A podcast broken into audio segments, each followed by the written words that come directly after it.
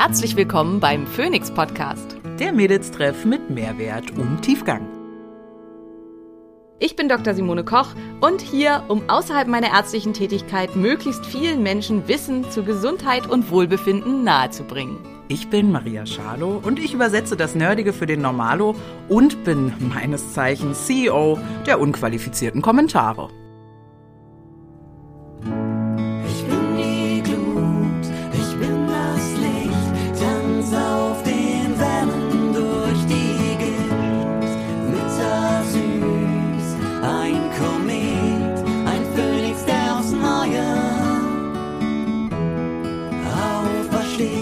Dieser Podcast dient der reinen Wissensvermittlung.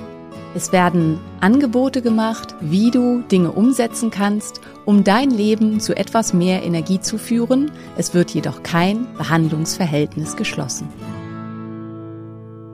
Sponsor dieser Folge ist Smains Mushrooms. Aus meinen Stories wisst ihr, Vitalpilze sind fester Bestandteil meines morgendlichen Kakaos und sind für mich absolut nicht mehr wegzudenken. In den Wochen, wo ich auf meine Pilzextrakte verzichten muss, merke ich sofort, dass ich mich insgesamt ein bisschen unwohler fühle und vor allen Dingen mein Darm schlechter ist. Das Potenzial von Vitalpilzen für Gesundheit und Wohlbefinden ist enorm und Vitalpilze sind für mich wie eine kleine Apotheke, mit der ich verschiedenste Beschwerden gezielt behandeln kann.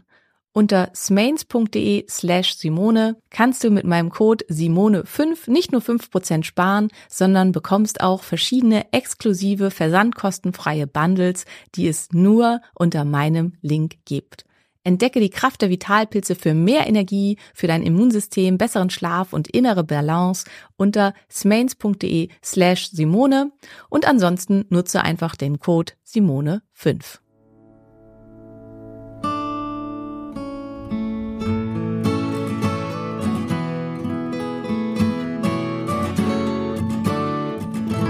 Einen äh, wunderschönen guten Donnerstag, äh, Freitag, Samstag, Sonntag, Montag, Dienstag, Mittwoch, wann auch immer ihr diesen Podcast hört. Liebe Wissensgemeinde rund um uns schönen Frauen, äh, eure beiden Lieblingsblondinen, Bombshells, Wissensköniginnen sind wieder in der Ohr. Die sind ja nicht bei euch zu Hause, aber in eurem Ohr.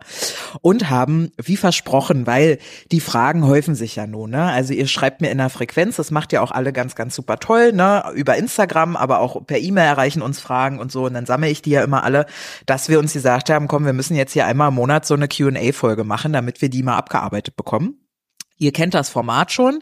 Simone ist bereit, Gehirn ist äh, gewienert, gewachst, gepudert, war heute auch schon beim Sport, ist also absolut abrufbar. Wir wissen ja nämlich, also ich weiß tatsächlich nicht mehr, was ich hier alles so ähm, aufgeschrieben habe und äh, Simone ist da ja, äh, fühlt sich ein bisschen an wie Wer wird Millionär für mich, Simone. Ist bei dir auch so? Bist du da noch aufgeregt bei solchen Fragen oder ist easy peasy lemon squeezy?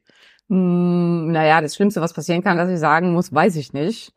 Und ähm, das ist dann halt so und dann kann ich mir das aber aufschreiben und kann das gegebenenfalls recherchieren. Und ich finde es ja eigentlich nichts spannender und toller, als neue Dinge zu lernen.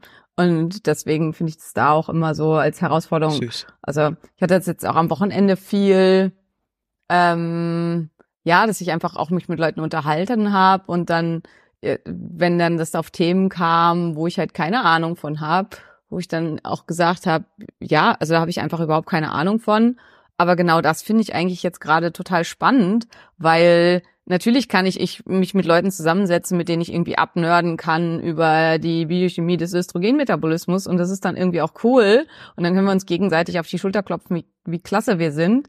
Aber sich halt mit jemandem zu unterhalten, der irgendwie sich mit moderner Philosophie beschäftigt oder ähm, weiß nicht mit also Themen, mit denen ich irgendwie mich sonst gar nicht auseinandersetze oder gerne halt jetzt auch in Bezug, was du halt viel machst, ja so mit Beziehungsthemen und zwischenmenschlichen Bezie äh, Themen und so weiter. Also damit setze ich mich ja schon auch auseinander, aber nicht so viel. Das finde ich halt immer unglaublich bereichernd, weil ich ja einfach wahnsinnig viel daraus ziehe neue Dinge zu lernen und so viel Sachen wie möglich zu erfahren, von denen ich bis dahin wenig bis gar nichts wusste. Und sollte jetzt eine Frage kommen, wo ich eben gar nichts zu weiß, dann sage ich, die stellen wir zurück und versuche mir die aufzuschreiben und versuche dann in der nächsten Q&A-Folge genau zu dieser Frage eine möglichst umfassende Antwort zu geben ähm, und äh, dabei einiges dazugelernt zu haben. Also insofern hält sich die Aufregung sehr in Grenzen. Also würdest du sagen, du lebst um zu lernen und nicht um zu wissen.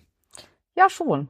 Definitiv. Das Mhm. wäre auch irgendwie furchtbar langweilig. Also stell dir, also das, das war neulich auch, ähm, ich mache ja auch immer diese anonymen Fragerunden und da war eine Frage war irgendwie, was würdest du wählen? Unbegrenztes Wissen oder unbegrenzte Liebe?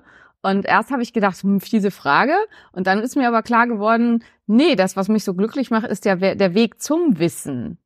Und deswegen würde ich mich halt immer für die unbegrenzte Liebe entscheiden, weil das unbegrenzte Wissen, das möchte ich mir ja selber be- äh, erarbeiten. Wenn jemand mir das jetzt auf Knopfdruck geben würde, so wie bei der bei Matrix 1, dass man sich irgendwie alles runterlädt quasi, wie langweilig wäre das? Also weil die für mich ist die Freude am Wissen ist der Prozess des Lernens und nicht das also Wissen haben fühlt sich natürlich auch geil an, aber ähm, ja, Wissen also, vergeht ja auch, wie wir wissen. Ne? Gerade so in Wissenschaft und äh, Gesundheit, da ist ja auch regelmäßig neue Erkenntnisse und Zusammenhänge und so. Und dann wäre ja blöd, wenn du glaubst, schon alles zu wissen, weil geht ja irgendwie auch immer weiter. Exakt, oder? genau. Und dann verliert man auch die Neugier. Und ich glaube, einer der Dinge, also in dem Moment, in dem man die Neugier verliert, egal wo drauf, also sei es jetzt auf neues Wissen, aber auch auf neue Menschen, auf neue Begegnungen, auf neue Erlebnisse, auf den Sonnenaufgang des nächsten Tages,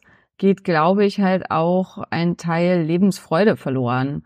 Weil, also ich glaube halt, diese Neugier aufs Leben ähm, spielt einfach eine ganz, ganz große Rolle in diesen ganzen Zusammenhängen. Und ähm, ja, also ja, mit habe ich mit zwei äh, gemeinsamen Freunden vor kurzem diskutiert, ähm, dass ähm, ja, also wenn man wenn man das noch, wenn man das irgendwie für sich verliert, also es kennen vielleicht einige, ähm, es war super populär, als ich jung war, der Film Der Club der Toten Dichter.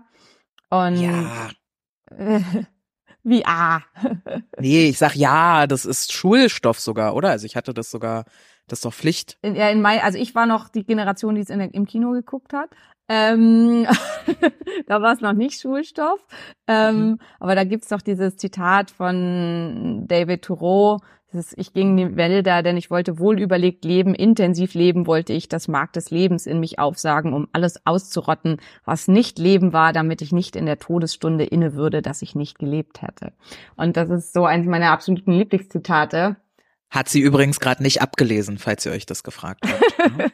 ja. Mhm. Ähm, und ähm, das, äh, ja, also das ist so, äh, ganz oft, wenn ich über Dinge nachdenke, warum ich was mache und wie ich was mache, kommt mir dieses Zitat wieder hoch. Also ich habe ganz oft Momente, wo ich an dieses das Mark des Lebens aussaugen äh, oder aufsaugen denke, weil das ganz viel das ist, wie ich mein Leben empfinde. Ich will halt so viel rausnehmen in jegliche Richtung. Bei mir ist halt ganz viel halt dieses ja Cognitive Orgasms, also dass man halt einfach ganz viel ähm, Verknüpfungen erstellt und Dinge versteht und so, was mich glücklich macht. Und wenn ich damit aufhören würde, dann würde ein ganz, ganz großer Teil dessen, was mir im Leben Freude bereitet, einfach verloren gehen und wäre irgendwie nicht mehr vorhanden. Ja, Ja, ein ganz großer Teil deiner Persönlichkeit halt auch an der Stelle. genau. genau. Und dann, ähm, ja, schön, haben wir noch ein bisschen über Wissen philosophiert. Ich mag noch was beitragen und zwar in Short äh, heißt das ja auf Instagram und da hat sie's verloren. Kennt ihr das, wann der Faden flog? Er ist weg. Egal, dann steigen wir rein in die Fragen. Vielleicht fällt's mir Nee, vorher Maria noch hat mal. keine Probleme äh, mit, mit, wie heißt das, äh, Aufmerksamkeitsdefizit. ja, nee, ich bin total aufmerksam. Ja, ja. Hier, ähm, egal. Hab mich verloren. Äh, vielleicht finde ich später nochmal. Dann steigen wir rein in die Fragen. Stört ja nicht. Äh, hier wird gefragt, könntet ihr mal erörtern, wie gut die beworbenen Infrarotmatten beziehungsweise Infrarotschlafsäcke, ich weiß nicht, wo das beworben wird, Schatz, das habe ich noch nie gehört, äh, sind. Ich liebäugle damit, weiß aber nicht, ob die wirklich gut sind. Wellenlänge 700 bis 800 ohne Einheit. Also äh, so wie es sein sollte. Ach so, Also, ja. Ähm, man muss sagen, also grundsätzlich Idee ist natürlich ganz gut. Ähm, in diesen Schlafsäcken sch schwitzt man wie bescheuert. Ich find's irgendwie eklig. Also ich würde halt eine Infrarotsauna immer zu 100 Prozent vorziehen. Und inzwischen gibt's ja mit der Halleluja-Sauna, für die, die halt sagen, Clearlight ist ihnen krass zu teuer, gibt es halt eine günstige Alternative, die unglaublich schnell aufheizt und in der man dann halt auch richtig schön schwitzen kann und alles loswerden kann, ohne dass man sich da in so einen Plastikschlafsack steckt, was ich irgendwie halt wirr. Ähm, die und die Matten, also ich weiß, was damit gemeint ist und ich wurde von denen auch schon angefragt, ob ich für die Werbung machen würde. Ähm, aus meiner Sicht ein absoluter Scam. Also man kann bei Alibaba oder so die gleiche Matte, die hier für 1300 Euro oder so verkauft wird, kann man für 130 Euro kaufen. Was die tatsächlich tut, welche Wellenlängen die tatsächlich absondern und so ist unklar.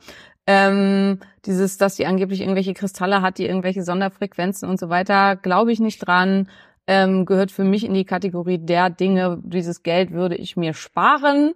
Ähm, ja, es ist immer attraktiv, weil man halt ja denkt, okay, eine Infrarotsauna, wenn ich mir eine vernünftige Infrarotsauna kaufe, kostet ein paar tausend Euro und das Ding kostet dann halt jetzt vielleicht ein Tausender und der Schlafsack vielleicht nur 300, 400 und ich weiß auch von einigen, die sagen, ja, es tut ihnen total gut, aber ich glaube, dass man das Geld besser investieren kann. Also das ist halt, wenn man schon in Gimmicks investieren will und in Tech-Geräte, dass es da halt einige Sachen gibt, die besser sind und es macht halt mehr Sinn, man kauft sich dann ein vernünftiges Infrarot-Panel mit den richtigen Frequenzen und man muss halt auch sagen, dieses Jahr zwischen 700 und 800. Es ist nicht zwischen 700 und 800. Zum Beispiel, wenn ich halt die Frequenzen haben möchte, die eine Anti-Aging-Frequenz hat für die ähm, Kollagenbildung der Haut und für ähm, eine ja, äh, Verjüngung der Haut, dann brauche ich 840 Nanometer und zwar exakt und nicht ungefähr.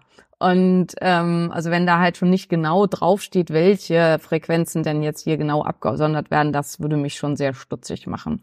Und hm. ähm, also warum kriegen, kriegt man halt in Massen so eine Werbung ausgeliefert? Halt, wenn man mit Leuten darüber gesprochen hat oder das mal einmal angeklickt hat, so funktionieren halt die Algorithmen. Das heißt halt nicht, dass das besonders geil ist, sondern dass du das besonders viel gezeigt kriegst, weil der Algorithmus glaubt, dass du das vielleicht kaufen willst und ein Kaufopfer sein ein könntest. Ein Kaufopfer sein könntest, genau. genau. Und das genau. funktioniert ja oft auch. Also gestern gestern kam, ich habe mir ein Kimono gekauft und das ist halt so aus Bio Baumwolle. Der über den wir schon ewig reden. Über den oder? wir schon ewig reden, genau. Maria ja. kennt halt das Kimono-Thema auch schon, weil der ist nämlich, also das die Kombination Hose plus Kimono sollte knapp 300 Euro kosten und das fand selbst ich dann doch ziemlich teuer, egal wie hochwertig das nun ist und bin wirklich, ich weiß nicht, seit einem Jahr oder so um diese blöde Kombi rumgeschlichen und habe das Maria immer wieder gezeigt. Und natürlich hat der Algorithmus mir das, weil er die ja auch dann sehen, wie lange ist man auf der Seite, immer wieder und immer wieder und immer wieder vorgeschlagen. Und jetzt gab's halt so einen Herbst-Sale, wo das dann irgendwie 40 Prozent günstiger war oder so.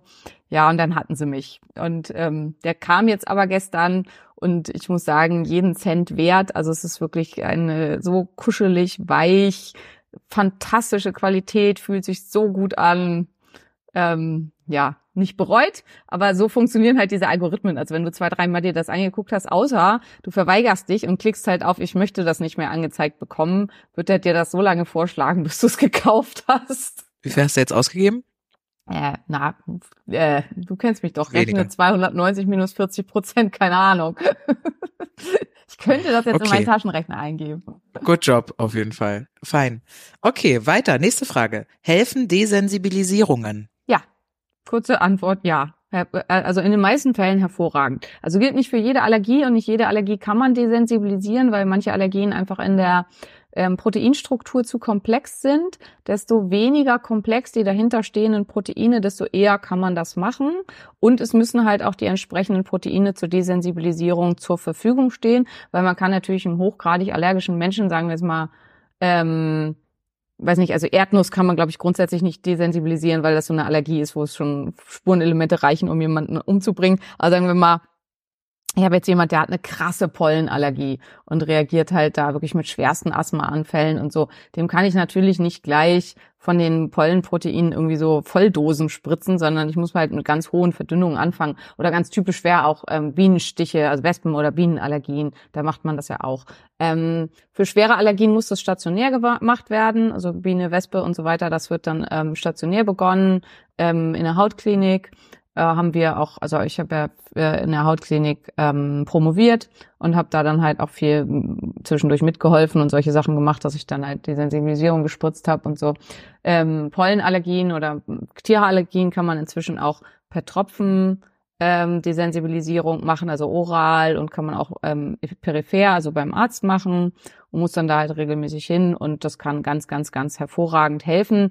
Typ 1 Allergien lohnt sich insgesamt, die zu desensibilisieren. Also im Gegensatz zu Typ 4 Allergien, wo es einfach aufgrund der ähm, starken Lymphozytenreaktionen und der damit ein, ja, einhergehenden chronisch stillen Entzündung ähm, gut ist, wenn man das wirklich mal eine Zeit lang vollständig darauf verzichtet, ist es bei Typ 1 Allergien so, dass man tatsächlich ähm, oft nur über, also entweder man meidet den Stoff halt auch vollständig und komplett und auch das kleinste bisschen oder man desensibilisiert den Körper, muss dann die Desensibilisierung aber auch halten. Das ist halt wichtig, wenn man den Stoffen nie ausgesetzt ist, dann entwickelt auch entwickelt man gegebenenfalls eine erneute Sensibilität. Wo das eine ganz ganz große Rolle spielt, ist bei Salicylatintoleranzen, weil der einzige Weg, um eine Salicylatintoleranz wirklich nachhaltig und gut zu behandeln, ist eine Desensibilisierung. Und hier fange ich halt mit ganz, ganz kleinen Mengen ASS an und ähm, stockt die Leute halt nach und nach auf, auf dann bis zu 500 Milligramm Aspirin am Tag. Und die müssen das dann aber für immer nehmen. Ansonsten ähm, geht diese Desensibilisierung wieder verloren. Ähm, ich will da jetzt nicht, also weil ich weiß, wir haben halt auch einige Ansalis, die zuhören. Also soweit wir das recherchiert haben, macht das inzwischen auch die Charité, weil es war nahezu unmöglich, einen Platz zu bekommen, stationär zur Salicylatintoleranz, Desensibilisierung. Und also zumindest auf deren Homepage sieht das so aus, als machen die das jetzt. Jetzt kriegen sie wahrscheinlich 400 Zuschriften, aber ja. Was für ein Wort auch, ne? Also bei Scrabble hätte sie jetzt wahrscheinlich volle Punktzahl äh, dafür erhalten. So viel zu kurzer Antwort. Äh, danke, auf jeden Fall. Ich würde weitermachen. Äh, hi, mein Freund hat Birkenpollenallergie. Da dachte ich, jetzt kommt diese Birkenpolling-Frage. Ja, aber nein, nein, Simone, wir müssen offen bleiben. Denn speziell beim Fahrradfahren hat er Probleme mit seinen Kontaktlinsen trotz Schutzbrille. Woran könnte das liegen? Frage an Dr. Mone. Ja, ich verstehe die Frage nicht so richtig. Also es ist jetzt nicht so, dass so eine Birken, äh, dass so eine Birkenpolle, also die sind ja super, super klein, dass die nicht unter der Schutzbrille durchkriechen kann. Also und dann kommen die halt ins Auge, sitzen und um, unter Umständen, also sobald die in der Augenflüssigkeit sind, bewegen die sich halt dann zwischen Kontaktlinse und Auge und erzünden halt massiv die Schleimhaut, also reizen massiv die Schleimhaut und natürlich macht das dann Probleme. Ähm, ja, ja, Punkt. Ne? Punkt. Genau. genau. Also danke. das sind halt winzige Proteine, die passt nicht. Also die, außer man hat halt eine 100% dichten, so, so ein ähm, ex, hier Biohazard-Anzug, der irgendwie alles abhält. Wie lustig, ja. Ich denke an so ein Ganzkörperkondom. Genau, es ist halt ja, quasi unmöglich. Ist ja auch nicht geil, dann Fahrrad zu fahren damit. Die loszuwerden und ähm, ist einfach, also Sportler mit Pollenallergien während ihrer Pollenzeit ganz blöd. Ist leider einfach so. Mhm. Okay. Es wird sich ja immer wieder eine äh, Schlaffolge gewünscht. Wir haben jetzt hier jemanden mit mehreren Schlaffragen, deswegen mhm. können wir ja mal reingehen. Ähm, was ist die optimale Einschlafzeit, beziehungsweise ist es ungünstig, sehr schnell einzuschlafen und direkt in den Tiefschlaf zu fallen? Ähm, nein, aber äh, es ist ein Zeichen dafür, dass man nicht ausreichend schläft. Also wer oh. quasi ist die, wenn ist die Latenz, die sogenannte Latenzphase, also zwischen ähm, einschlafen oder die Phase, die es dauert, bis man überhaupt einschläft, super kurz, also quasi Kopfkissen Schlaf. Ähm, das ist schon ein Zeichen dafür, dass der Körper einfach sehr erschöpft ist. Und auch wenn ähm, es die Schlafphase eins, also die leichte Schlafphase, in der man auch von außen noch so ein bisschen was wegkriegt, mitkriegt und ganz leicht erweckbar ist. Also kennt ihr das? Das sind so Phasen, wo man glaubt, man schläft nicht aber eigentlich schläft man schon. Aber man mhm. kriegt schon auch noch so ein bisschen mit, was rundrum so vor sich geht. Und man denkt auch irgendwie über Dinge nach, aber dann doch nicht so richtig. Also das ist Schlafphase 1. Die dauert bei mir tendenziell zum Teil sehr, sehr lange. Ähm, aber und wenn die gar nicht vorkommt, dann ist das auch ein Zeichen dafür, dass der Körper massivst erschöpft ist und ähm, halt ganz, ganz dringend Tiefschlaf braucht, um sich zu erholen. Ja. Also wer sofort, okay. außer du bist zehn oder elf, in dem Alter ist es völlig normal. Also im Alter so zwischen 10 und 12, manchmal auch schon ein bisschen früher, so zwischen 9 und 12, ist es normal, dass unmittelbar nach Augen zu in ganz, ganz tiefen Tiefschlaf gefallen wird. Kinder sind in dem Alter dann, sobald sie eingeschlafen sind, auch so gut wie gar nicht mehr erweckbar. Das ist dann halt das, wo man sie dann wirklich wie so ein Sack Mehl aus dem Auto in die Wohnung trägt. Und Tragen kann, ja. Wenn sie okay. im Auto eingeschlafen sind oder so. Und also habe ich glaube ich schon mal in einer anderen Folge erzählt, mir ist schon mal mir ist Jonas mal das Handy auf den Kopf gefallen äh, in dieser Phase, ähm, weil das also wie ist das zustande gekommen? Das lag auf der Bettkante, also wir hatten so ein Bett, was so eine hohe Kante hatte und wir haben halt gemeinsam ein Hörspiel gehört und ich bin dann, nachdem die Jungs eingeschlafen waren, als ich aufstehen wollte, gegen das Handy gekommen und dann ist es ihm auf den Kopf gefallen. Und ähm, er hat wirklich nicht einen Muck gemacht und es ist wirklich mit der Kante auf seinen Kopf gefallen. Also ähm, also die, die schlafen dann einfach so, so tief, dass sie halt so, selbst sowas dann ausblenden können in dem Moment. Okay. Ähm, was sagt es aus, wenn fast jede Nacht der REM-Schlaf doppelt so viel ist wie der Tiefschlaf? Tendenziell, dass du entweder ein sehr, sehr sensibler Mensch bist, also der sehr offen ist für Kontakte, für ähm, Außeneinflüsse und so weiter und deswegen einfach viel Verarbeitungszeit brauchst, weil der REM-Schlaf ist die Phase der Nacht, in der man ja sowohl Traumata verarbeitet als auch aber einfach sensorische Eindrücke. Und Menschen, die ähm, ja einfach viel sensorische Eindrücke haben, also mein REM-Schlaf ist tendenziell halt auch immer deutlich länger als der Tiefschlaf und ich habe das viel, also es gibt da auch Literatur zu, die das halt auch mit zeigt, dass Menschen, die einfach viel in Verbindung gehen und das bedeutet jetzt nicht, die super sozial sind und irgendwie das absolute Social Hub, ähm, sondern eher die sich ja energetisch sehr offen sind und die halt sehr hypersensibel sind gegenüber ihrer Umwelt, die scheinen mehr REM-Schlaf zu brauchen als andere. Es ist aber nichts Schlechtes und wenn du dir, wenn dein Körper sich diesen REM-Schlaf nehmen kann, super, weil dann kann er halt eben diese Eindrücke wirklich auch verarbeiten und so weiter. Ähm, das ist aber einer der Gründe, warum solche Menschen besonders sensibel darauf reagieren, nicht mehr ausreichend zu schlafen, weil man dann halt diese ganzen Eindrücke und so nicht mehr wegkriegt und nicht mehr verarbeiten kann und hm ja, ja. einfach schwierig ja. wird. Wie wichtig ist es, diese 90-minütigen Schlafzyklen sauber zu durchlaufen? Ich wach manchmal aus dem Deep Sleep auf. Ist das sehr ungünstig? Ja, das ist ungünstig. Also ein unvollständiger Schlafzyklus führt halt dazu, dass einem einfach was fehlt.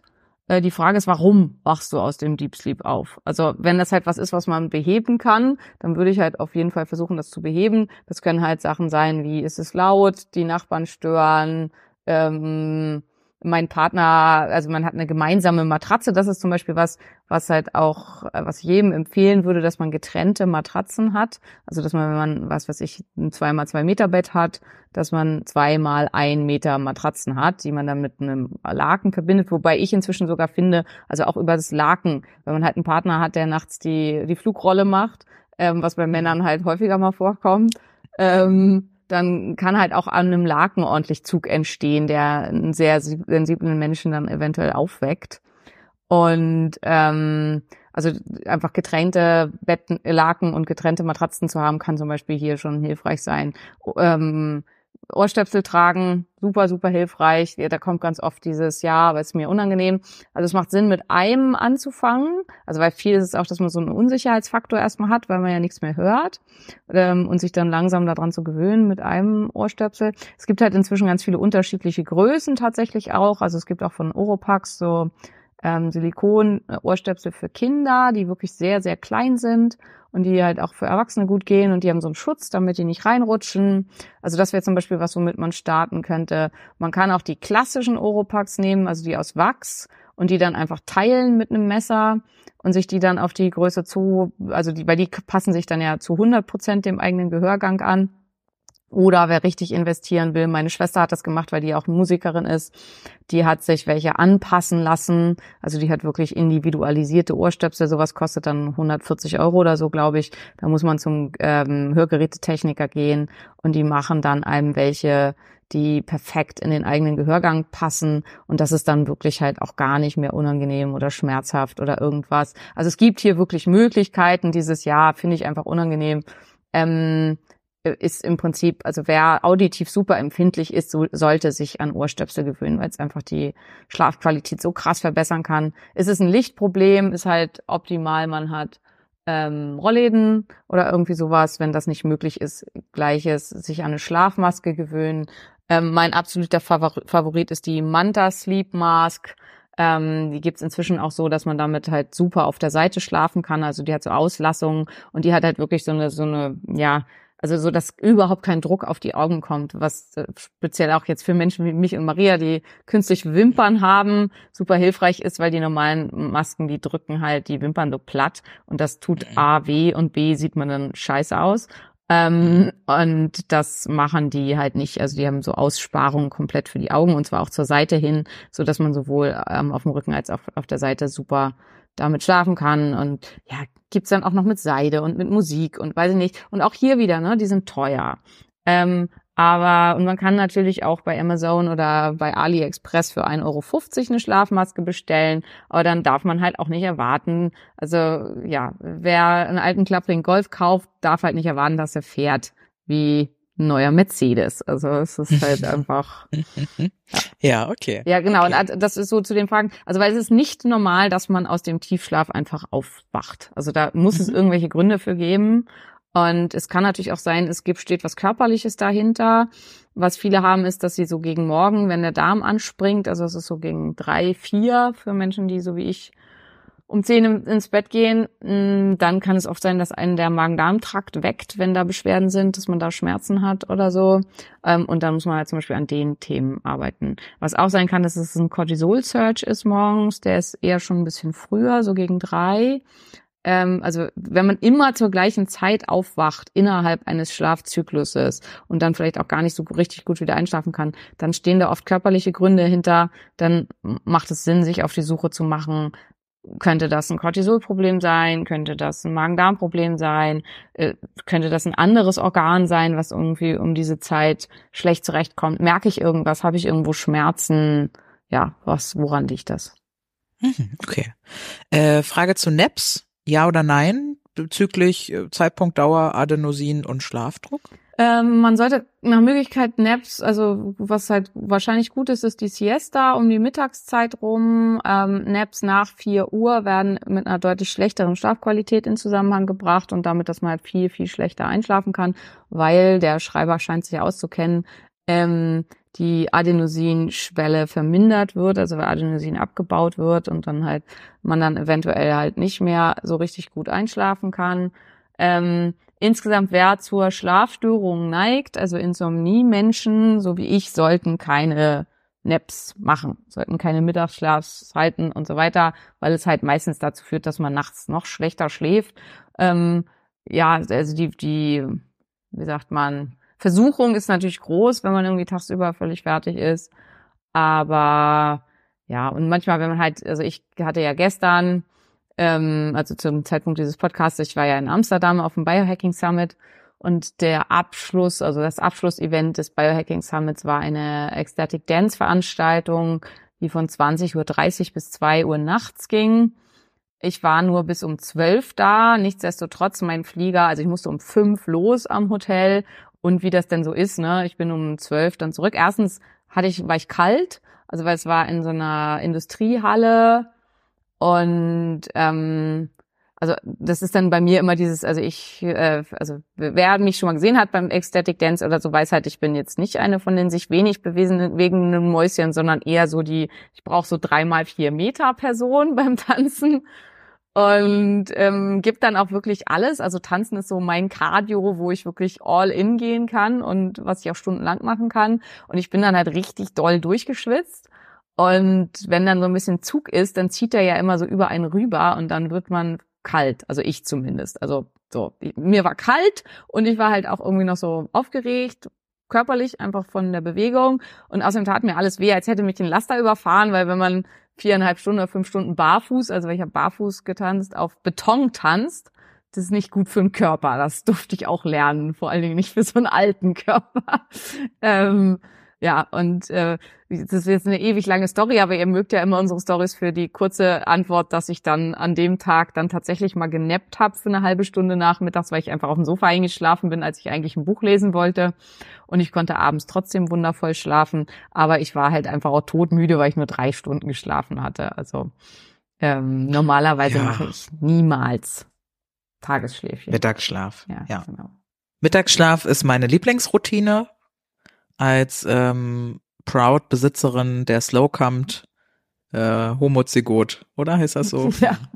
Dopp Doppel Doppelgenstrang betroffen, schlafe ich wirklich regelmäßig. Mittagsschlaf ist auch egal nach 16 Uhr. Ich habe trotzdem meine acht Stunden Ja. Schlaf äh, die Nacht. Also ich brauche das auf jeden Fall. Besonders in Phasen, wo ich irgendwie denke, ein Riesenspaziergang und ein dolles Beintraining wären doch eine gute Idee am selben Tag. Dann bin ich eine richtige Mittagsschlafmaus. Ja. Und das ist halt auch Frage. wichtig, ne? Also wichtig ist halt auch, dass man einfach für sich hinspürt. Wer auch Ja. nach 16 Uhr noch pennen kann. Also ich hatte auch eine Freundin in, im Studium, die hat ständig geschlafen. Also wirklich ständig. Also das wäre wär wirklich so, also vielleicht hatte die auch eine Schilddrüsenstörung, aber es war gefühlt ihre Lieblingsbeschäftigung. Und Mhm. ähm, konnte trotzdem abends immer wunderbar schlafen. Also insofern, bei manchen Ja. Menschen ist das einfach so. Ja, tatsächlich. Letzte Frage zum Thema Schlaf. Kann ich den zirkadianen Rhythmus austricksen, indem ich nur kurz aufstehe, ins Licht gucke und mich wieder hinlege, zum Beispiel nach einer Feier? Ja.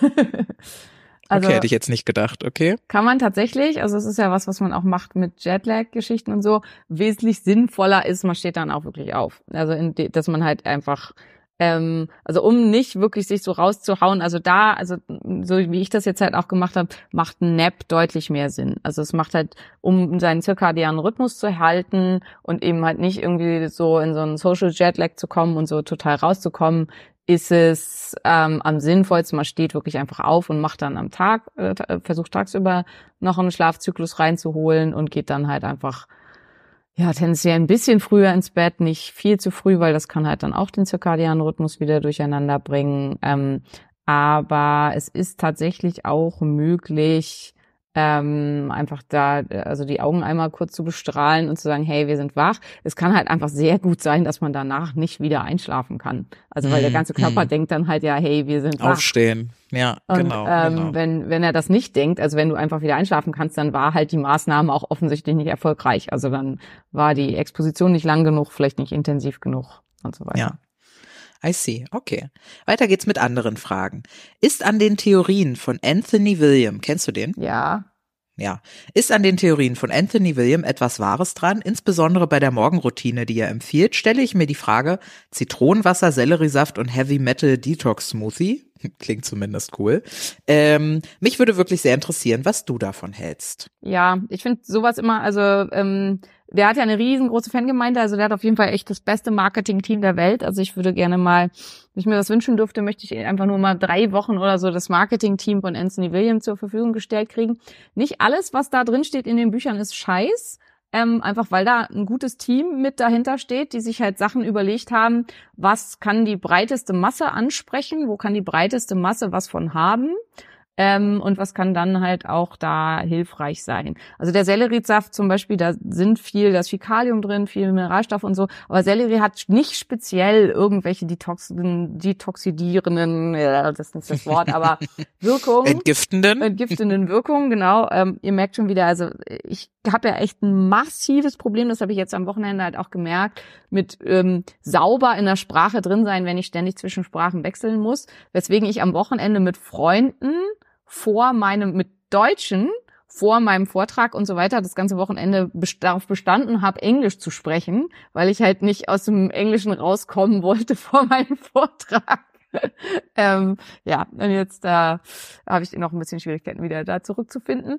Aber genau, entgiftende, besonders entgiftende Eigenschaften hat Selleriesaft nicht. Selleriesaft ist extrem oxalsäurereich, weswegen viele Menschen, ähm, die Oxalsäureprobleme haben, massiv Probleme können, bekommen können durch Selleriesaft. Das heißt, es ist einfach nicht gut für jeden. Für manche ist es super.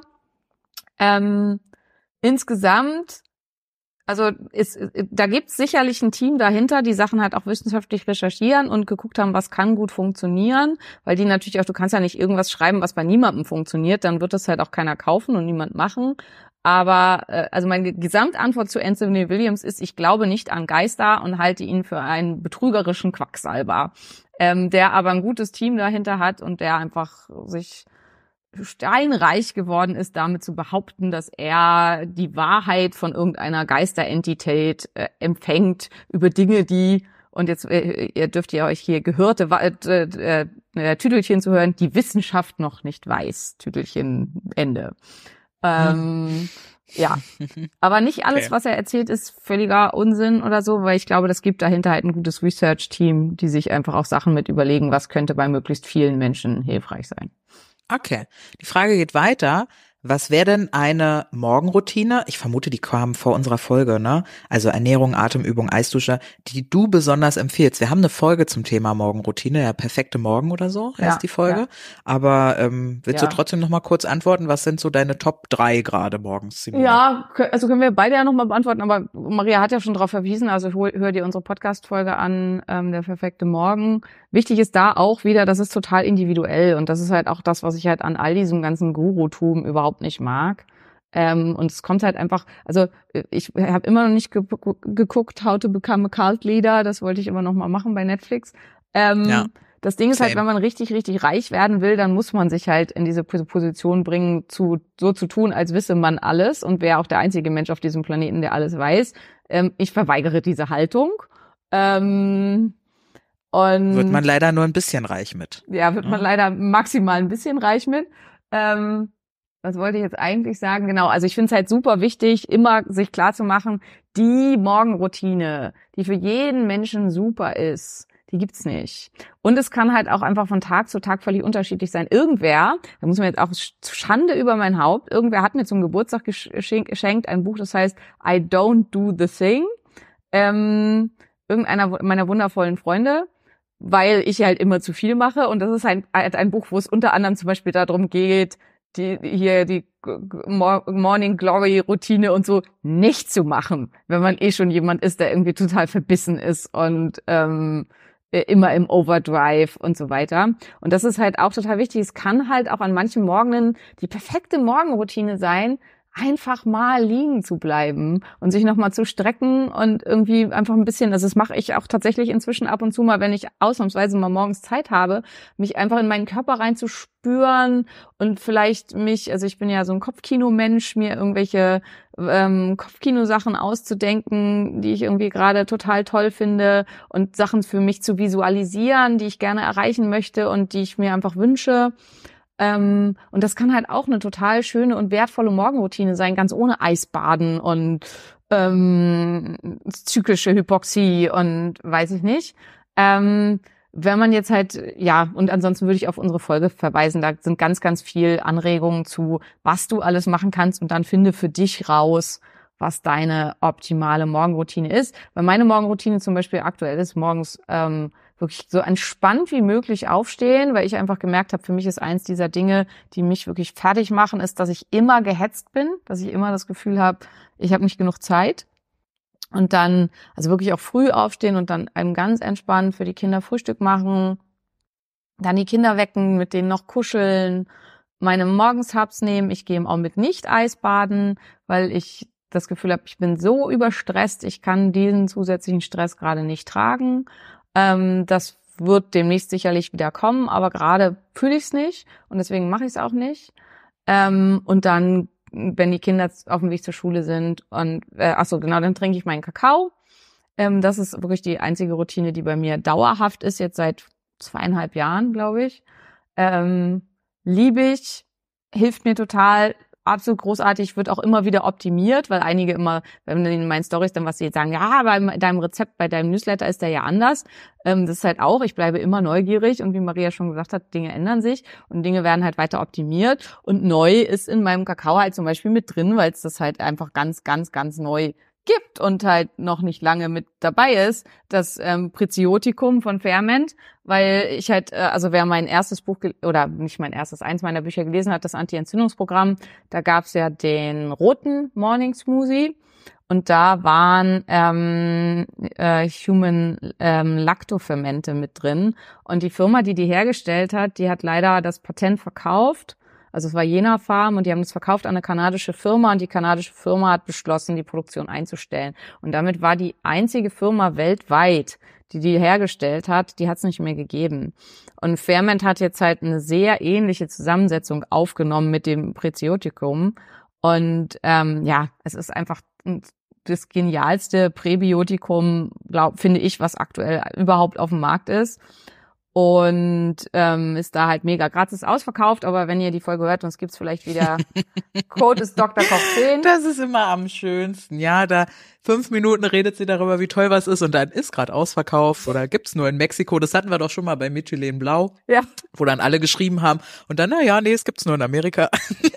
Es gibt's ja inzwischen auch in Deutschland, aber nur als Tropfen. Ja, aber das wird es zeitnah wieder geben. Also die sind dran. Ganz, ganz, ganz bald wird's es wieder. Vielleicht gibt's es jetzt sogar schon. Guckt gerne mal vorbei. Aber das ist zum Beispiel das ist jetzt neu in meinem Kakao. Ne? Also seitdem Ja. es das gibt, ist das halt neu mit drin.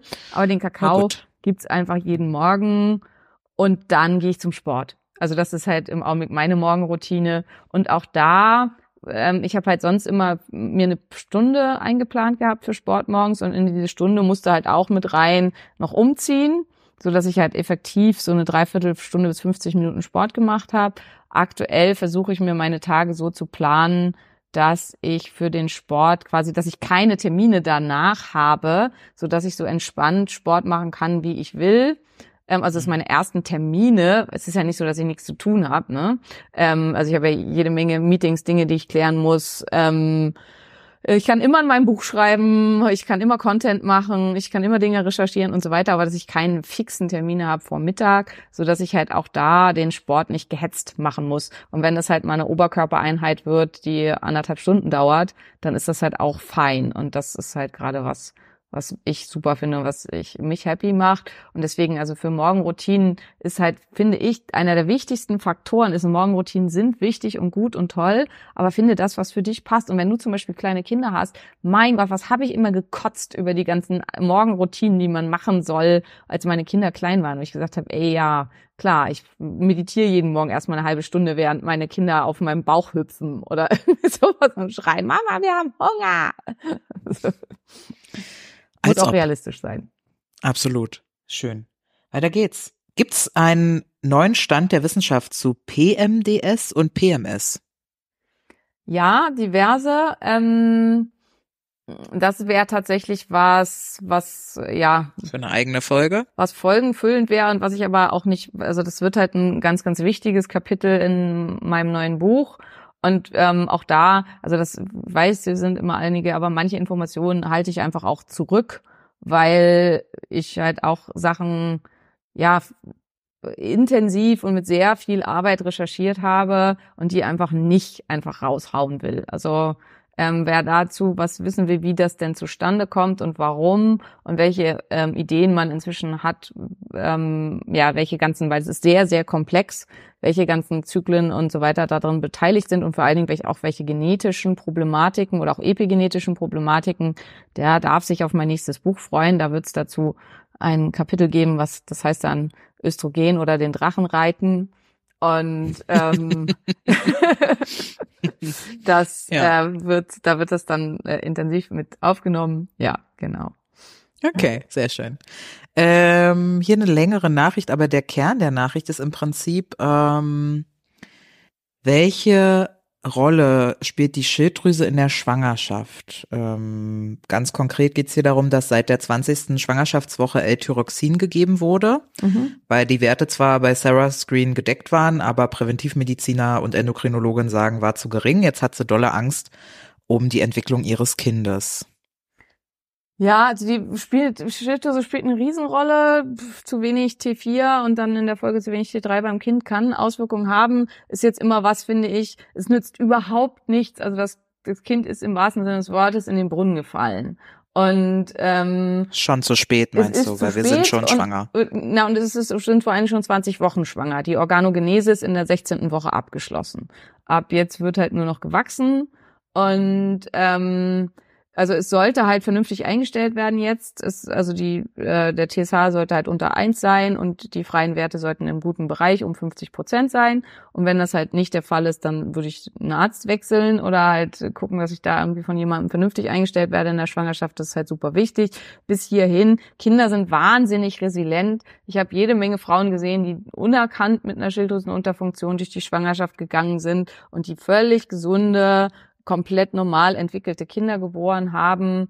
Ganz, ganz wichtig, sich nicht verrückt zu machen. Also äh, gerade, äh, es gibt nichts Schlimmeres für das Kind als Stress in der Schwangerschaft und die ganze Zeit Angst zu haben, dass mein Kind jetzt da irgendwie was durch mich und so, das finde ich ist viel, viel schlimmer, ähm, weil ändern kann man es jetzt ja eh nicht mehr. Und ähm, ja, genau. Mhm. Okay. Äh, Isabel schreibt uns äh, und leidet seit kurzem an einer ITP. Weißt du, Mhm. was das ist? Ja, Ja. idiopathische Thrombozytopenie.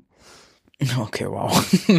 äh, so, sie findet jetzt im Netz wenig und würde mal fragen, was deine Top-Themen sind, wie man mit Ernährung und Nahrungsergänzungsmitteln Ja, da Frage, positiv. ich glaube, vielleicht die gleiche Person hat mich schon auf dem Kongress angesprochen. Ähm, ITP ist ein hochgradig komplexes Krankheitsbild, was man nicht in so einer Frage jetzt hier mal eben hinklatschen kann. Und Okay. ähm, ja, verweigere ich mich auch. Also so einer Okay. Frage. Das gehört in eine vernünftige, sinnvolle Behandlung und ist halt nichts, was man mal jemanden mal eben kurz fragen kann.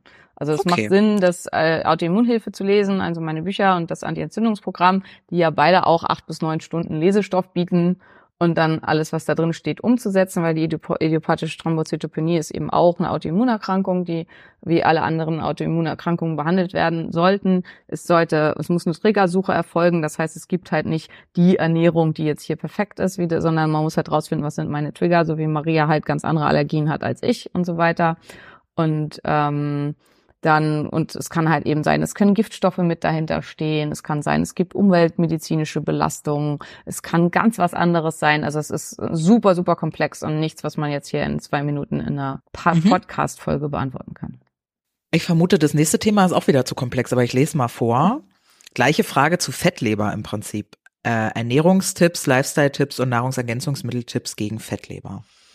Hm, Also Fettleber ähm, ist halt, äh, also das Erste, was geklärt werden muss, ist, warum ist die Fettleber da? In den allermeisten Fällen, ich würd- das jetzt einfach mal so geschätzt, aber ich denke mal so 90 Prozent ist es halt ein Insulinresistenzproblem. Beziehungsweise, hm, stimmt vielleicht nicht ganz. Also es gibt also es gibt zwei Gründe, warum man eine Fettleber entwickelt. Die eine ist halt ein metabolisches Problem und da steht dann halt die Insulinresistenz der andere dahinter und das andere ist ein toxisches Problem. Beim toxischen Problem ist das der Hauptgrund einfach Alkoholmissbrauch.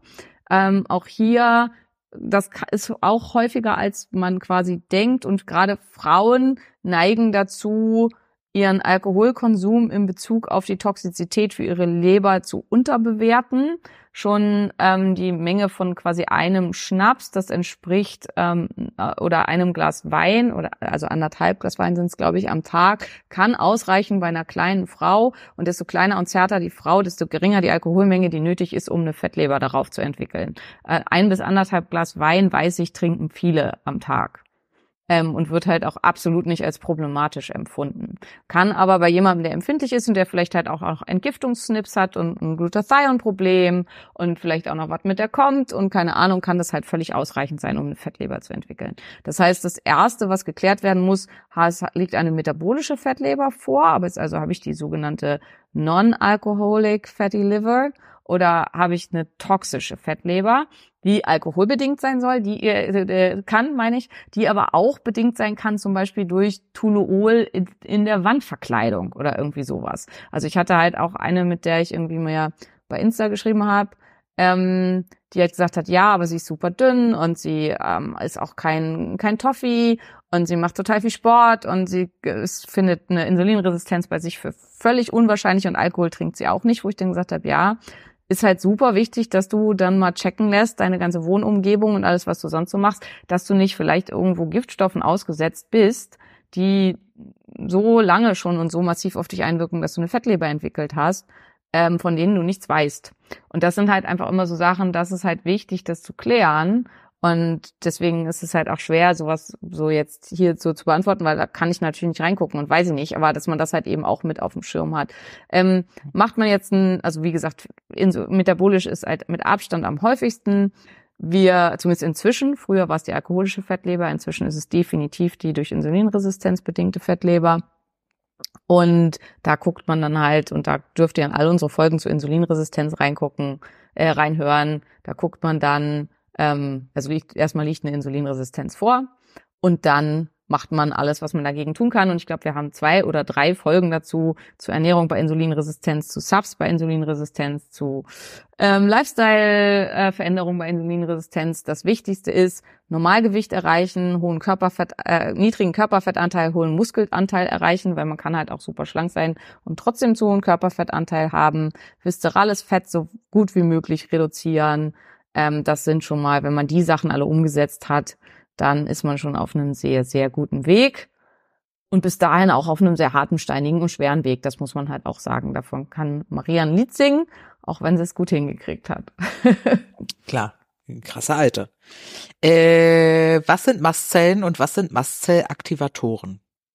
Ähm, Mastzellen sind quasi, also so die Wachtrolle unseres Körpers. Also ich beschreibe die immer so, die sitzen halt auf den, also Mastzellen sind nicht beweglich, die, ähm, die, die wachen quasi nur und sind halt, wenn die was sehen, also die können, wenn jetzt ein Feind die ähm, Stadtmauer hochkrabbelt und reinkommt, dann können die Mastzellen schon auch brutal zuschlagen, aber prinzipiell können sie das nicht und die sind halt stationär, also die ähm, bewegen sich nicht viel im Körper und ähm, die können halt riesen Geschrei verursachen. Also wenn die halt was sehen, was da nicht sein soll, dann geben die halt richtig Alarm. Die können ganz, ganz viel Histamin ausschütten, was ich halt in meinen Bildern, in meinem Buch immer als Signalfeuer ähm, bezeichne. Die können auch noch einen ganzen Haufen anderer Entzündungsfaktoren ausschütten. Und Mastzellaktivatoren sind Stoffe, die die Mastzellen triggern, genau das zu tun. Ähm, das können halt tatsächliche Feinde sein, also irgendwas, was in den Körper eindringt, ein Bakterium, ein Virus, irgendwie sowas, was halt dann die Mastzellen zum Alarm machen, ähm, anregt. Das können aber auch Stoffe sein. Ähm, also klassisch wäre zum Beispiel ähm, Scopolamin, was man halt zum Beispiel findet in Fisch, wenn der ähm, zu lange gelegen hat und so, dann entwickeln sich halt bestimmte Stoffe. Also die klassische Muschel- oder Fischvergiftung zum Beispiel, die kann halt äh, eine Mastzell, massive Mastzellaktivierung erzeugen und dann hat man halt alle Symptome, also dann hat man halt krasse wässrige Durchfälle, Nase läuft, Kreislaufzusammenbruch. Also wer schon mal eine Lebensmittelvergiftung in die Richtung hat, weiß, hatte, weiß, wovon ich rede. Ähm, Mastzell betroffene Patienten wissen leider auch, wovon ich rede. Und ähm, jemand mit und das Problem ist, also normalerweise beruhigen die sich dann wieder. Ne? Also die Gefahr ist vorbei, der Feind ist weg, ähm, das Problem ist weg und dann legen die sich wieder hin und schlafen zwischendurch auch mal die Wachtrolle.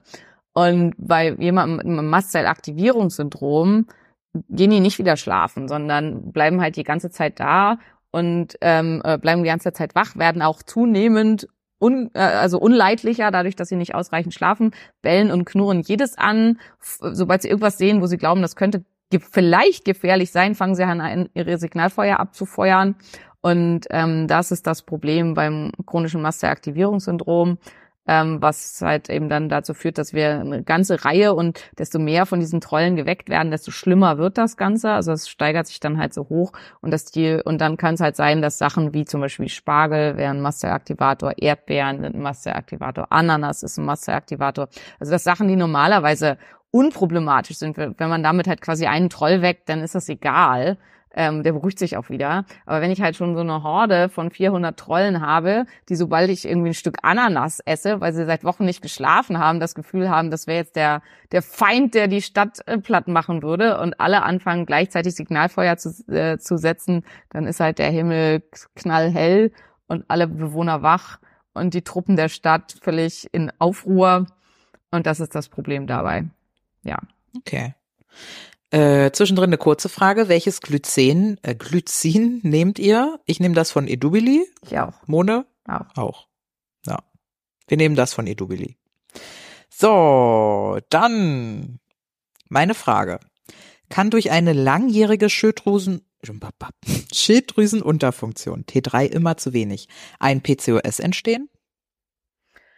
Ähm, ja, wenn man dazu eine Veranlagung hat. Also Schilddrüse und ähm, Eierstock sind ja extrem eng miteinander verknüpft, verknüpft, verknüpft, verknüpft. Ähm, und ein zu wenig an T3 kann zu einem zu viel an Östrogen führen ähm, und kann halt eventuell dann, also äh, zu viel an Östrogen ist ja eigentlich nicht typisch fürs PCOS, aber kann über die Zeit halt vielleicht dazu führen, wenn man gleichzeitig auch noch eine Insulinresistenzneigung hat, weil eine Östrogendominanz kann dann eine Insulinresistenz auslösen und die kann halt dann ähm, eventuell ein Androgenproblem am Eierstock erzeugen und kann dann halt ein PCOS erzeugen. Also das könnte man schon so sehen. Kann aber auch sein, dass das überhaupt nichts miteinander zu tun hat. Ne? Also man kann halt auch Läuse und Flöte haben, die man sich an verschiedenen Stellen gefangen hat. Okay. Ich sehe gerade, die Frage ging weiter. Oh. okay. Die ging nämlich weiter mit, oder lag eher ein PCOS vor, das dann eine Schilddrüsenunterfunktion Hashimoto ausgelöst hat? Beides ist möglich, beide Richtungen. Also wie gesagt, die beeinflussen ah, sich ganz stark gegenseitig und ähm, ja. wo jetzt hier Huhn und Ei liegt, leider wenn man, das ist halt wieder das Reihenhausphänomen, wenn halt das Haus schon mal brach liegt, dann schmeißen halt alle den Müll rein. Und ähm, wer angefangen hat, ist immer schwer zu ermitteln. Okay. Was hältst du von der Sublimierung von Coenzym Q10? Viel, ähm, wenn es nötig ist. Mona, ja. was ist Sublimierung? Supplementierung meint die Dame, glaube ich, oder der Herr. Ach so. Ich bin ziemlich sicher, sie, es äh, gemeint ist äh, Supplementierung. Ähm, viel, wenn es gebraucht wird, wobei bei Coenzym Q10 der der K äh, das genau. Also bei Coenzym Q10 ist das Ding, die Messung von Coenzym Q10 ist teuer. Allerdings sind die Produkte auch teuer. Aber ähm, also wenn ich zum Beispiel also aktuell ähm, es gibt ja ein neues Coenzym Q10 von Naturtreu, was wirklich toll ist. Und auch da nutzt gerne unseren Code Phoenix10, unterstützt uns. Ähm, genau, und ähm, das hat echt einen guten Preis. Und da bin ich mit dem Coenzym Q10 bin ich schon bei dem, äh, äh, also das hat den gleichen Preis, wie wenn ich einen Test machen würde. Und deswegen würde ich halt lieber mir so eine Packung kaufen und dann mal einen Monat lang ausprobieren, wie fühle ich mich damit? Habe ich das Gefühl, es verbessert mein Energielevel? Habe ich das Gefühl, ich bin konzentrationsfähiger? Ich habe irgendwie weniger ja, Denkschwierigkeiten oder was sonst noch irgendwie so an Problemen da ist? Und dann, wenn ja, dann würde ich es weiternehmen weil, wie gesagt, der Test genauso teuer ist wie so eine Packung von dem Coenzym Q10 und die meisten spüren eine Verbesserung da schon recht deutlich. Coenzym Q10 ist wichtig für alle Komplexe der Atmungskette, das heißt für, direkt für die Bereitstellung von ähm, ATP, von Energie in unserem Körper und Mängel mhm. sind dementsprechend problematisch. Ähm, wer immer Coenzym Q10 nehmen sollte, sind Menschen, die Statine nehmen, also die was nehmen, um ihre Blutfette zu senken, weil Statine führen zu einer Erniedrigung von Coenzym Q10 und sind deswegen der Grund, warum es unter der Einnahme von Statinen zu Mitochondrienstörungen kommen kann und zu Mitochondriendepletion. Und in der Folge von Mitochondriendepletion kann es halt zu unendlich vielen anderen Problemen im Körper kommen, vor allen Dingen aber zu massiven, an verschiedensten, also in verschiedener Weise auftretenden psychischen Erkrankungen wie Depressionen, Angststörungen und so weiter. Okay. Ähm, haben wir schon eine Folge, in der es um Schilddrüse einstellen ohne Medikamente ging? Ich weiß, du hast mal was erzählt von dir, dass du sie halt nicht Wir haben nimmst. diverse Schilddrüsenfolgen, ja. Und also man kann die Schilddrüse, entweder, entweder die Schilddrüse ist noch groß genug, um ohne Medikamente klarzukommen oder eben nicht. Und ähm, also ich kann halt nicht zwei Milliliter Schilddrüse irgendwie dazu bringen, dass sie noch ausreichend Schilddrüsenhormone produziert. Vor allem, wenn ich ein großer vielleicht auch schwerer Mensch bin, das ist einfach unmöglich. Und, ähm, und jeder, der dir was anderes verspricht, lügt einfach und es ist auch gefährlich. Also deswegen, ähm, also eine reine Folge dazu zu machen, ist aus meiner Sicht halt auch schwierig bis ethisch fragwürdig, weil es Okay. einfach nicht für jeden geht. 20 bis 30 Okay. Prozent aller ähm, Hashimoto-Patienten schaffen es langfristig äh, äh, mit der richtigen Behandlung ohne Schilddrüsenhormone auszukommen, die anderen nicht. Okay. Ich habe äh, vielleicht eine spannende Frage zum Abschluss, weil ich glaube, da kannst du länger was zu sagen. Ich, Äh, ich lese mal vor. Mm, Vielleicht eine Frage an dich oder für den Podcast. Longevity-Forscher empfehlen, Kalorien zu begrenzen. Das hatten wir ja auch Ja, schon, ne? ja. Das hast du auch schon mal gesagt. Also wenig Protein zu essen und auch wenig Kalorien, denn das soll die Zellalterung verlangsamen. Als zweiter Punkt wird immer aufgeführt, dass es wichtig sei, viel Muskulatur zu haben und auch im Alter noch mehr Muskeln aufzubauen. Ich verstehe nicht, wie diese beiden Dinge miteinander gleichzeitig gehen sollen, denn eine, das eine bedingt das andere. Ähm, und für Muskulaturaaufbau brauche ich ja Kalorien Protein. und Protein. Also, Ja. äh, es geht um Proteinüberschuss. Das, was du an Protein brauchst, was deine Muskeln brauchen, ist halt auf jeden Fall immer sinnvoll. Dann geht es bei dem, vor allen Dingen geht es um ein Met Methionin-Sparing. Das heißt, man sollte nicht zu viel Methionin zu sich nehmen, was ähm, der Hintergrund ist. Und da kann man halt speziell ernährungstechnisch auch darauf achten, dass man ähm, einfach nicht so wahnsinnig viel so sehr, sehr methioninreiche, proteinhaltige Nahrungsmittel zu sich nimmt. Zum Ähm, Beispiel. äh, prinzipiell zum Beispiel Muskelfleisch. Also ähm, und also ist ja eines dieser Gründe, warum man sagt Nose to Tail und nicht nur ähm. Hühnerbrust. Ja, oder Hühnerbrust. Ja. Filetsteak ist schlimmer als Hühnerbrust. Ähm, wie, Sinn macht es da mal ab und zu nachzumessen. Also ich glaube, dass viele Hobbysportler, jetzt nicht Kraftsportler, also jetzt nicht Menschen halt eben, also wenn man jetzt halt zum Beispiel guckt bei Maria und da nehmen sich ja viele ein Beispiel dann dran. Also guckt euch die Frau mal an, wenn die ihren Rücken anspannt. Ähm, das ist halt eine Menge an Muskeln, die braucht natürlich eine ganz andere Menge für den Erhalt, also eine ganz andere ähm, ja, Erhaltdosis als ich. Und ich habe auch schon viel Muskeln für meine Größe und so weiter. Und Susi, die halt irgendwie dreimal in, die, in der Woche eine zwei Kilo Hantel bewegt, braucht halt noch viel weniger. Und es macht halt total Sinn, da mal nachzugucken und halt ähm, zu schauen, wie ist denn, bin ich denn äh, mit meinen Über einen Aminostatus ja, oder wie zum Beispiel ich eben sowas über einen an? Aminostatus. Man kann auch mal gucken nach einer Proteinausscheidung über den Urin. Also wenn man viel, viel, viel zu Prote viel ähm, Protein zu sich nimmt, dann hat man so eine Ausscheidung über, den Urin. Was mir viel auch aufgefallen ist, gerade bei den Hardcore-Athleten ist, also wer zu viel Protein aufnimmt und die, das dann ähm, in so ähm, ungünstigen Prozessen umbaut, der riecht oft so ein bisschen acetonisch aus dem Mund, also so einfach ein bisschen unangenehm. Und wer das bei sich bemerkt, also dass Menschen halt äh, euch das berichten, dann nimmst du definitiv zu viel Protein zu dir. Und das ist auch tatsächlich gar nicht so selten. Also das ähm, äh, weiß ich auch bei einigen, dass die einfach, also man kann es halt damit auch übertreiben. Aber grundsätzlich ist der, der die Sache mit der Muskelmasse ist deutlich wichtiger. Das ist der Faktor schlechthin bei Longevity.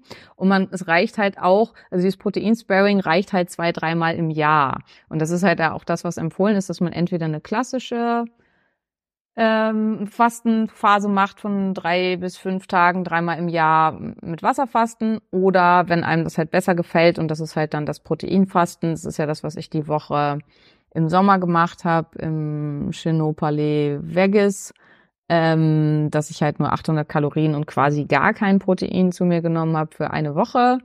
Ähm, das ist halt das sogenannte Scheinfasten. Das kann man auch machen. Das muss man einfach für sich ausprobieren, mit was man besser zurechtkommt. Ähm, also ich persönlich finde Scheinfasten halt schwerer als Wasserfasten. Ich weiß aber, dass die Meinungen da total auseinandergehen. Also manche brauchen einfach dieses Gefühl, irgendwas zu sich zu nehmen und kommen halt mit Scheinfasten irgendwie deutlich besser klar. Also, Mhm. das ist, Äh, ich weiß nicht, ob du das jetzt noch angesprochen hast, aber in irgendeinem Podcast war das auf jeden Fall schon mal mit drin, dass du meintest, aber dieses unterkalorisch, also nicht doll, sondern so 50 oder 100 Kalorien unterkalorisch zu essen, also nur ein ganz bisschen, dass das auch was macht mit der Autophagie und der ja, ja, das sollte man immer so. machen. Das ist dieses, ich habe vergessen, wie es heißt, aber wir hatten das damals gesagt. Auf Dieser, Japanisch, ne? Ja, ja, dieser japanische Begriff, genau, so, so, so essen, bis man nur 80 Prozent voll ist. Genau, das ist halt auch was, was man üben sollte. Ähm, und das ist ja eine minimale Unterkalorie, das ist nochmal wieder was anderes, genau. Hara Hachi Bunme. Okay, hast du gerade nachgeguckt, sehr gut. Ja. Harachi Bume.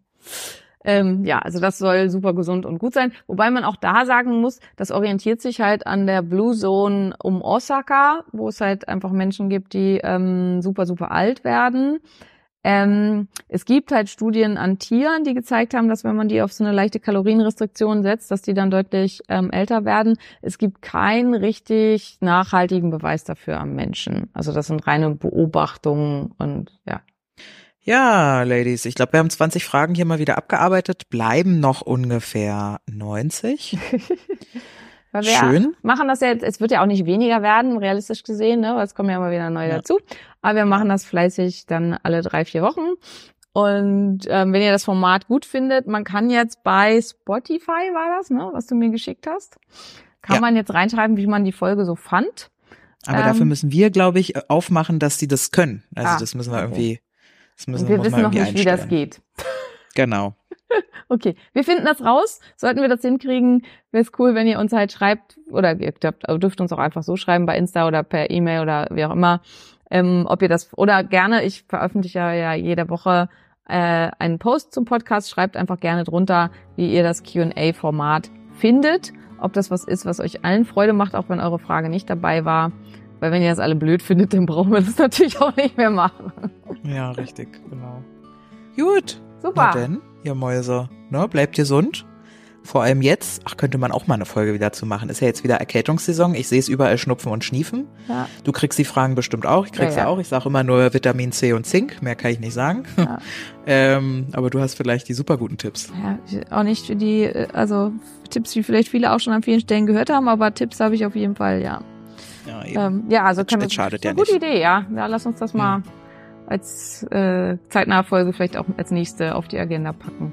Jawohl, machen Super. wir so. Juti, Schöne macht's gut, Woche euch und Bis Süßen. dann. Tschüss. Tschüss.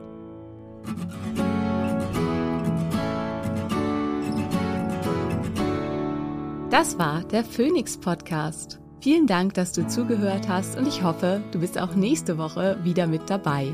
Mehr über mich und meine Arbeit findest du im Internet auf meinen diversen Homepages. Hey, wenn du bis hier aber gehört hast, ne? Und du hast mindestens einmal geschmunzelt, ich weiß das. Wir sind lustig. Und du hast das Sternchen noch nicht gedrückt. Dann mach das bitte noch und denk an den Liebesbrief. Küsschen! Wenn Helios vom Himmel fällt und die Nacht den Mond verschlingt,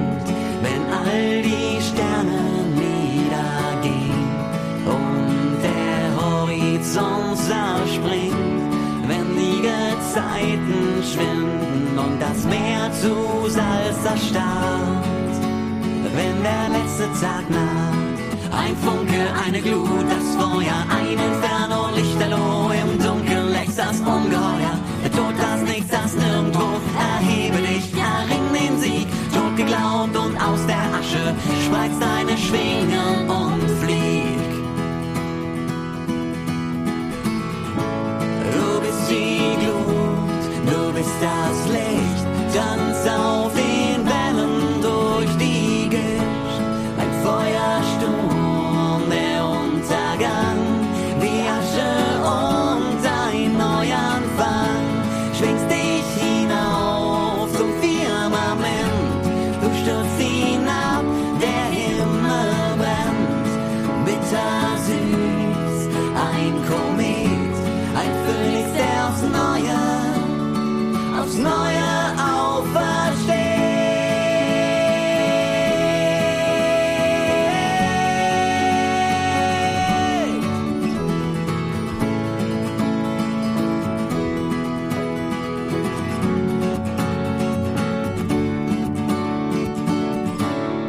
Titelmusik bzw. Abspannmusik hat dir gefallen? Dies sind Beauty and the Bard.